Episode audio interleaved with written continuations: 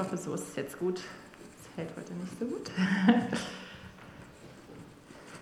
so. Guten Morgen. Wie schön, dass ihr hier seid und nicht am Elbstrand oder in eurem Garten oder oder. Es gibt ja viele Optionen, wo man sein könnte heute Morgen. Aber ihr seid hier irgendwie. Ähm, genau. Und wir wollen zusammen ins Wort Gottes schauen. Ich liebe die Bibel und ich äh, hoffe, ihr auch. und ich habe heute ein Thema mitgebracht, was meiner Meinung nach eins der zentralsten Themen äh, dieser Zeit ist. Ähm, es gibt ja viele Themen, die zentrale Themen der Zeit sind, aber ich glaube, Worte haben Macht oder die Macht der Worte, das ist ein Thema, was mir total auf dem Herzen brennt. Vielleicht auch, weil ich gerne rede. Aber, aber ich glaube, es ist auf jeden Fall. Ich bete mal nochmal.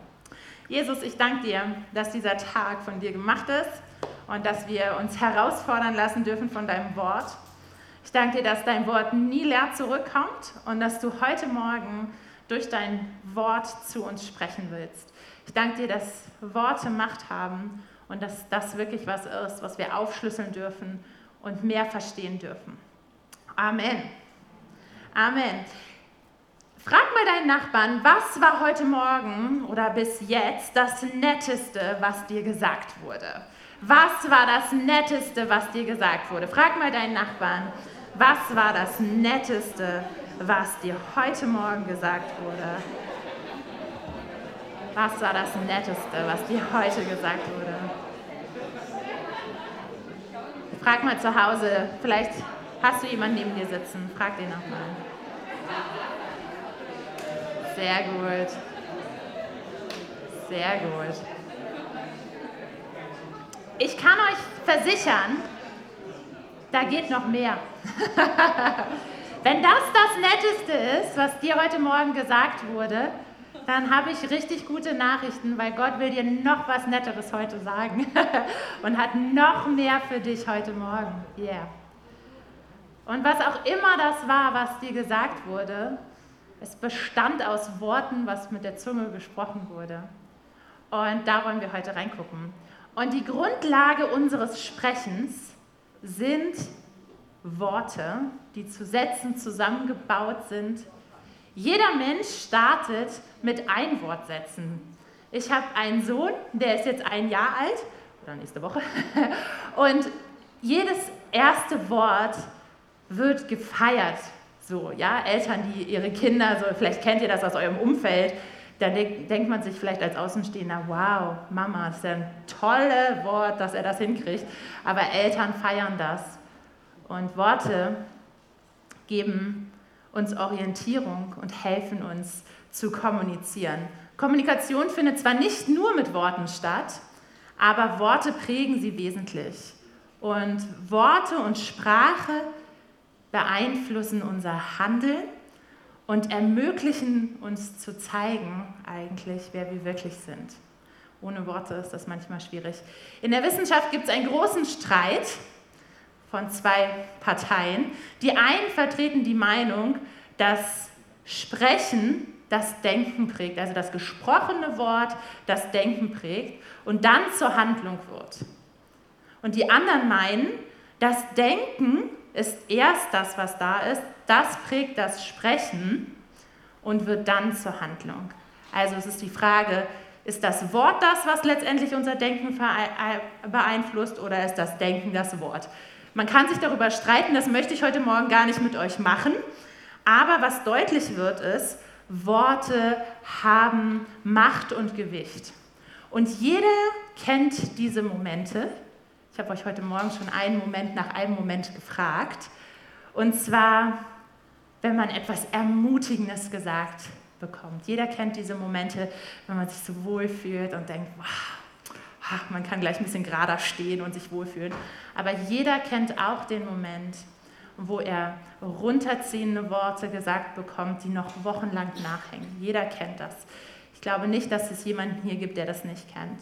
Und ich bin so dankbar, dass wir das Wort Gottes haben und wir zusammen reingucken können und uns mit diesem Worte haben Macht und Gewicht ähm, befassen können. Wenn ihr eine Bibel dabei habt, schlagt Jakobus 3 auf. Es lohnt sich selber auch ins Wort Gottes zu gucken. Also wenn du eine Bibel hast, guck rein. Das ist etwas, was ich total gut finde. Ich mute euch heute viel Bibeltext zu, aber ich glaube, das hat Wert und ist einfach zu gut, um abgekürzt zu werden. genau. Also, Jakobus 3, Vers 2. Wir alle machen viele Fehler, aber seine Zunge im Zaum, also aber wer seine Zunge im Zaum hält, der kann sich auch in anderen Bereichen beherrschen. Einen kleinen Einschub hier. Muss das einfach sagen, weil es mir so krass aufgefallen ist in der Vorbereitung.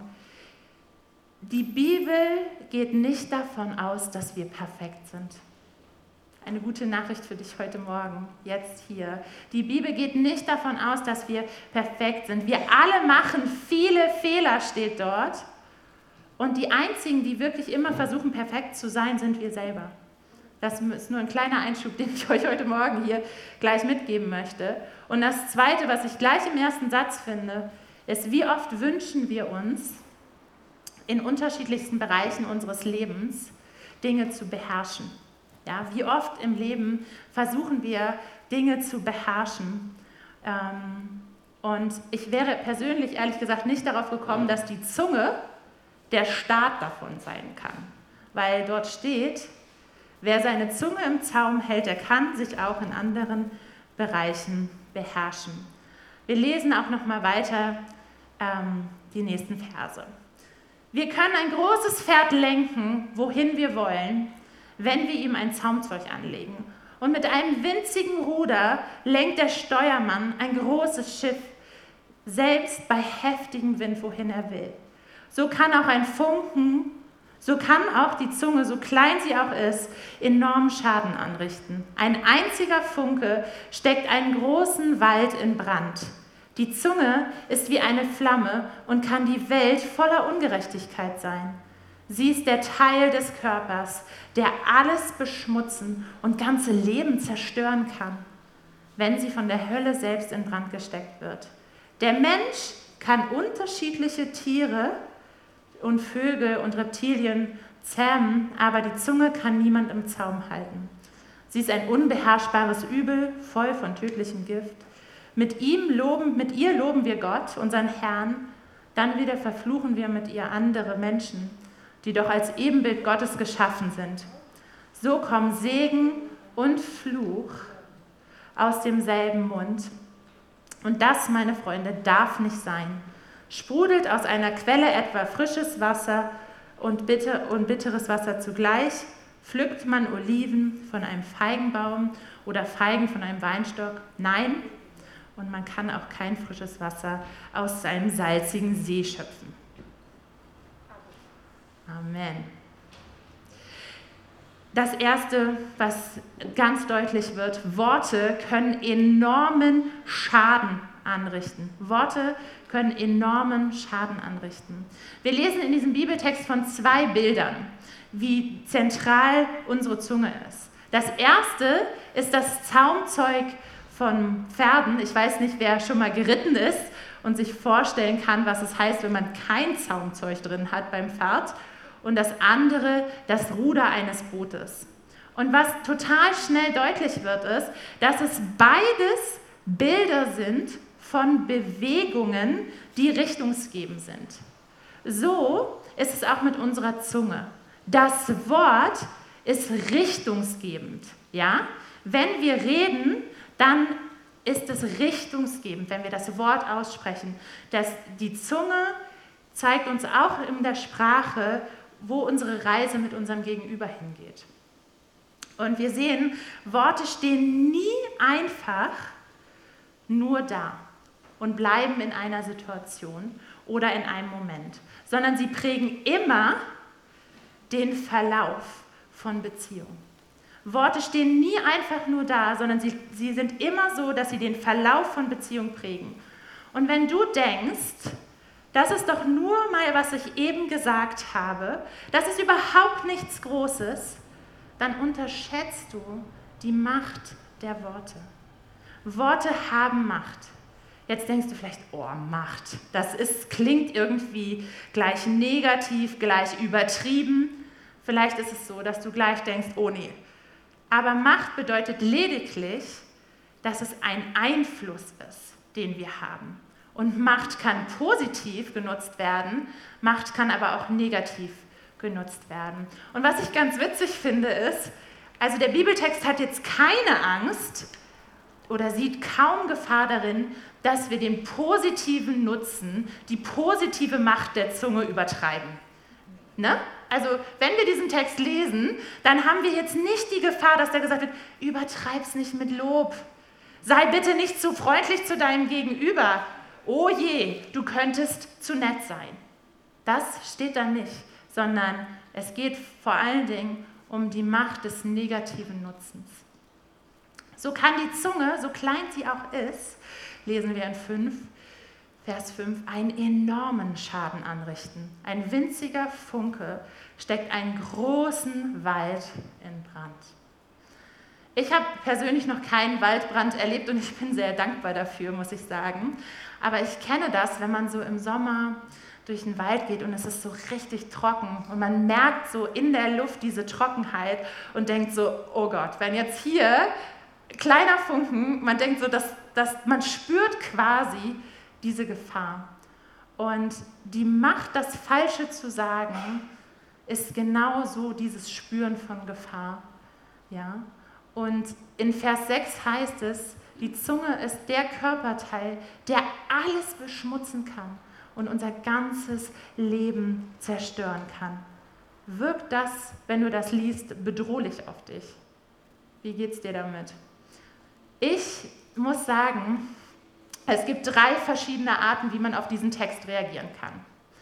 Erstens, ach was, mega übertrieben, was sind schon Worte? Ich sage nur, was ich denke, liegt mir halt auf der Zunge, ist halt so. Das zweite, oh Mann, ja, ich kenne diesen Brand. Ich kenne das, wenn Worte wirklich das Leben in Brand stecken. Und es gibt aber auch diese dritte Gruppe, die sagt, ich kann mir vage vorstellen, wie sich so ein Brand anfühlt, der von einer Zunge ausgelöst wird. Aber ich will das auf keinen Fall erleben und deswegen bin ich weg und ich bin raus und ich gucke woanders hin. Und ich weiß nicht, zu welcher Art du tendierst, wenn du diesen Text hörst. Ich weiß nicht, zu welcher Art ähm, du gehörst, aber die meisten Menschen wissenschaftlich äh, sind eigentlich zu dieser Gruppe 3. Und zwar den Leuten, die sagen, kann ich mir irgendwie vorstellen, dass Worte gegebenenfalls nicht so cool sind, aber ich will damit überhaupt nichts zu tun haben. Und höchstens das vielleicht mal als Zuschauer erlebt haben. Das sind die meisten von euch wahrscheinlich. Aber ich bin auch davon überzeugt, dass heute Morgen hier Leute sitzen, die zu den ersten beiden Gruppen gehören. Du sitzt hier, ich glaube, du sitzt hier und kennst diesen enormen zerstörerischen Brand in deinem Leben. Du hast das schon erlebt. Du zu Hause hast das schon erlebt und immer und immer wieder erlebt. Dass Menschen in deinem Umfeld Dinge über dich sagen, dich hänseln, über dich reden und du nichts machen kannst. Du sitzt dort einfach, du kennst diesen Stress, dass es schon wieder passiert und du kannst einfach nichts machen. Du bist es gewohnt und hältst diesen Brand aus. Ich möchte dir heute Morgen sagen, Gott sieht diese Not. Gott sieht diese Not heute Morgen. Er sieht deine Verzweiflung. Und ihm ist es so wichtig, dass er das in sein Wort schreibt und heute Morgen thematisiert. Er sieht dich. Bleib mit diesem Brand in deinem Leben nicht alleine. Lass uns zusammen diesen Brand der Worte löschen. Vielleicht sitzt du aber auch eben hier und hast dir jetzt bis hierhin die Predigt angehört und denkst, das sind doch nur Worte. Anna, das sind doch nur Worte. Was ist denn schon dabei? Ich spreche eben einfach nur aus, was mir auf der Zunge liegt. Fertig. Und da kann ich ganz klar sagen, nein, so ist es eben nicht. Wenn du immer und immer wieder einen Witz machst, zum Beispiel deinem Arbeitskollegen gegenüber, oder dich über andere erhebst in deinem Freundeskreis und zum Beispiel immer wieder heraushebst, dass die Person es nicht hinkriegt und das nicht organisiert bekommt, oder wenn du einfach nur mal anmerkst, zum Beispiel hier im Gottesdienst den Mitarbeitern gegenüber, wie komisch diese eine Lobpreisperson den Ton nicht trifft, dann ist das einfach nicht nur ein Wort und dann ist das nicht okay. Du lässt deine Zunge von der Hölle in Brand stecken, sagt der Bibeltext. Vielleicht denkst du jetzt, Anna, du hast es selber vorgelesen, Vers 8, ich habe eine gute Ausrede, ich kann nichts dafür. Meine Zunge kann ich ja gar nicht zähmen. Wir haben es doch gelesen, da steht, der Mensch kann unterschiedliche Tiere zähmen, aber die Zunge kann niemand im Zaum halten. Sie ist ein unberechenbares Übel, voll von tödlichem Gift. Vielleicht ist das für dich jetzt so die Ausrede. Vielleicht kannst du sagen, ja, alles klar, ich kann nichts dafür. Ich sage das einfach nur. Oder du hörst vielleicht zu den anderen beiden Gruppen und nimmst auch diesen Vers auch zur Ausrede und sagst, die sind halt so. Ich kann nichts machen. Ich bin einfach Opfer dieser Situation. Oder du siehst in diesem Vers eine Legitimation. Der kann nichts dafür, der kann ja seine Zunge nicht zähmen. Ich kann den ja nicht stoppen. Seine Zunge, wie soll ich das machen? Und egal zu welcher dieser Personen du gehörst, ich glaube, wenn wir das machen, dass wir Vers 8 als quasi Ausrede nutzen, dann haben wir ein ganz klassisches Beispiel davon, was passiert, wenn wir Gottes Wort auseinandernehmen, uns ein Stück rauspicken und einfach nicht zu Ende lesen. Oder auch haben wir dann nicht verstanden, wie wichtig es ist, Gottes Wort im Kontext von Gottes Charakter zu lesen. Gott findet es niemals okay, wenn wir Menschen runterziehen. Niemals. Lass uns mal weiterlesen. Mit der ihr, der Zunge, loben wir Gott, unseren Herrn und Vater. Dann wieder verfluchen wir mit ihr andere Menschen, die doch als Ebenbild Gottes geschaffen sind. So kommen Segen und Fluch aus demselben Mund. Und das, mein Freund, darf nicht so sein. Sprudelt aus einer Quelle frisches und bitteres Wasser zugleich? Nein. Du bist verantwortlich für jedes Wort, für jedes Wort, was du sprichst. Keiner von uns kann sich aus der Verantwortung ziehen und sagen, äh, wenn es um meine Zunge geht, bin ich nicht verantwortlich. Du bist für jedes Wort verantwortlich. Wenn wir mit einem anderen Menschen reden, dann haben wir Geschöpfe Gottes vor uns, die nach dem Ebenbild Gottes geschaffen sind. Wie redest du mit Gott? Wie redest du mit den Ebenbildern Gottes? Jetzt denkst du vielleicht, auch dieser nervige Nachbar von mir, der die Mittagsruhe von mir jedes Mal stört? Ja, auch der ist ein Ebenbild Gottes. Auch dieser Autofahrer, der immer so langsam fährt, wenn ich es eilig habe. Ja, auch der auch die Lehrerin, die echt immer so total komische Klamotten trägt und echt super unnötig ist. Ja, auch die. Auch die Lobpreissängerin, die nicht so den Ton trifft. Ja, auch sie. Das Wort Gottes ist ganz klar. Es kann und darf nicht sein, dass wir die Macht der Zunge unterschätzen oder sie sogar missbrauchen. Es darf nicht sein. Aber wie kann es nun gehen, Anna? Wie kann es nun gehen? Ich kann es einfach nicht beherrschen oder ich stehe mitten im Brand, ich bin eben Zuschauer, ich war immer schon Zuschauer. Was soll ich machen? Wer von euch klug ist und Gottes Wege begreift, soll so leben, dass seine guten Taten sichtbar werden, dabei freundlich und weise sein. Jakobus 3,13 Lass uns gute Taten sichtbar werden. Was kann das übersetzt heißen? Manchmal ist Bibeltext vielleicht nicht ganz so praxisnah, Aber ich glaube, heute Morgen geht es wirklich ums ganz Konkrete. Ich glaube, das heißt für einige von uns, einfach mal die Klappe halten. Einfach mal die Klappe halten und nur bewusst Gutes aussprechen. Bei mir in der Kleingruppe hat jemand am Montag gesagt, ey, wenn ich einfach nichts Gutes zu sagen habe, dann sage ich nichts. Einfach eigentlich, oder? Einfach mal die Klappe halten. Für andere heißt das aber auch einfach mal die Klappe aufmachen. Nicht nur zuschauen, wenn jemand immer und immer wieder in eurem Umfeld jemand anderes was Negatives sagt. Ich glaube, es heißt auch, die guten Taten sichtbar zu machen, die Kraft des um Vergebens bitten zu entdecken. Manchmal merkst du vielleicht, ja, ich hau da was raus und das war nicht so gut. Dann geh zu der Person hin und bitte um Vergebung. Das dürfen wir. Das können wir. Und für alle anderen die Kraft des Verzeihens kennenlernen. Ich glaube, es ist so wertvoll, jemandem zu sagen, ich verzeih dir. Ich verzeih dir, dass du mich getroffen hast mit deinen Worten. Ich verzeih dir. Es macht's nicht gut, aber ich verzeih dir. Ich glaube auch, dass es darum geht, sich neu der Identität durch Christus wieder bewusst zu werden und sie anzunehmen.